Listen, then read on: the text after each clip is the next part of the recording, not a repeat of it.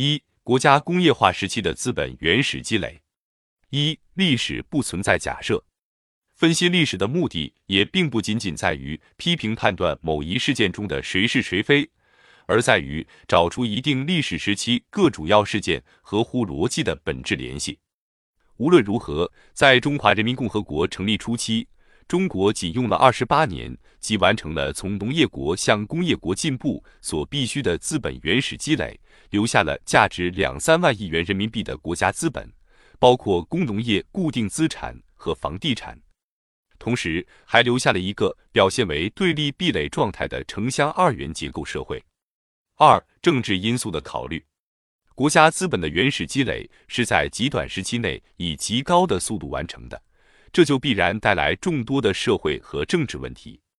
因此，在做制度成本分析时，绝不应仅仅考虑经济因素，同时还要考虑政治因素。一九四九年，中华人民共和国成立初期。中国是一个典型的落后的农业国，只有百分之十五的城市人口，百分之五的工业人口，百分之十五的工业产值和五十美元的年人均国民收入，没有海外殖民地，没有国际市场，除了苏联之外，没有外部资金投入，而苏联投入伴随着无法接受的条件。当然，在朝鲜战争中，苏联曾给予过援助。中国自一九五零年以来，地缘政治环境险恶，朝鲜、印度、苏联、越南和柬埔寨等区域战争和边境争端接连不断。战争需要工业，民族独立需要工业。毛泽东作为英雄政府时代的代表人物，拒绝以主权为代价换取苏联的资金投入和技术支持，中国人只能靠自我剥夺来完成工业化所需的原始积累。即马克思所揭示的最大限度的把剩余劳动创造的剩余价值转化为资本。至于是由资本家还是由国家来实现这种转化，则是原始积累这个任何国家、任何不同历史时期都无法跨越的历史阶段所派生的问题。从经济实质来看，马克思在《资本论》第一卷第二十四章已有明示所谓原始积累。只不过是生产者和生产资料分离的历史过程。这个过程之所以表现为原始的，是因为它形成资本及与之相适应的生产方式的前史。为了实现国家资本的原始积累，中国政府在接收了仅值一百多亿元的原国民党的官僚资产，使之成为国家工业化启动资本的最初投入之后，不久即进行了私人资本主义的工商业改造，使之不能与至弱。但又是垄断性的国有企业竞争，于是国家拥有了实现工业化的启动资本。然而，处于幼稚期的国家工业要求有稳定的原料和产品市场，可它面对的却是有五千年历史的自给自足的小农经济和传统的农村集市交换。中国台湾学者柯志明曾在分析大陆二十世纪五十年代的原始积累问题时提到，一九五二年政府还可以购买到百分之七十的贸易粮，但一九五三至一九五五年政府购入的贸易粮迅速从八百万吨下降到二百万吨。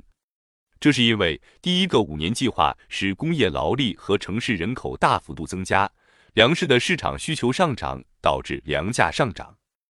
而政府恰恰在一九五三年开始推行统购统销，试图保住国家工业的原料和产品市场。其实质是推行剪刀差，高价卖出工业品，低价购进农产品。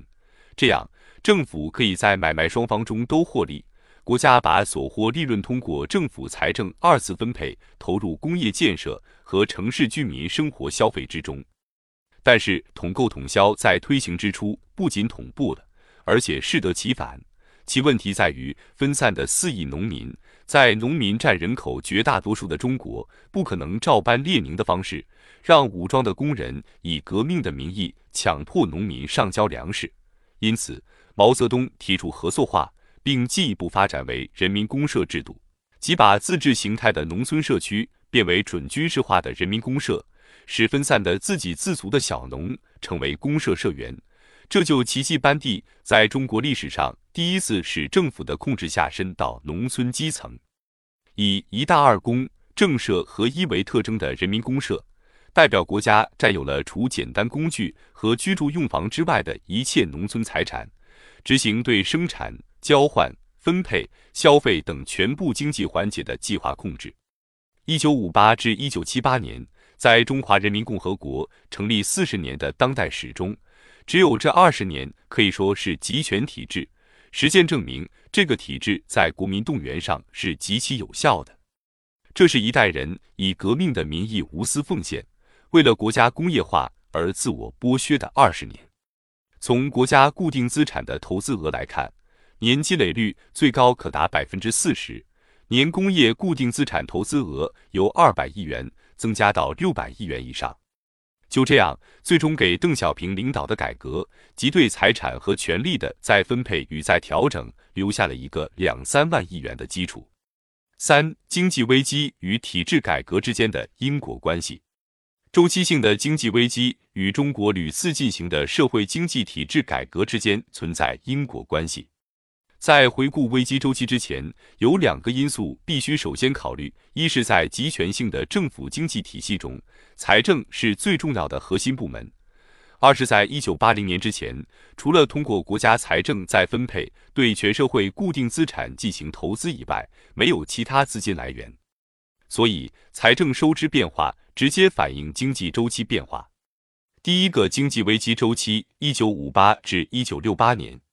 一九五八至一九六零年是危机发生期，政府财政赤字占收入的比例从百分之五点六增长到百分之十四点三，三年赤字总额达到二百亿元。一九六零年以后，由于财政投资能力下降，就业严重不足，政府不得不动员大约两千万城市人到农村去生产自救，以解决城市的失业问题。幺九六 L 一九六二年。经济萧条期，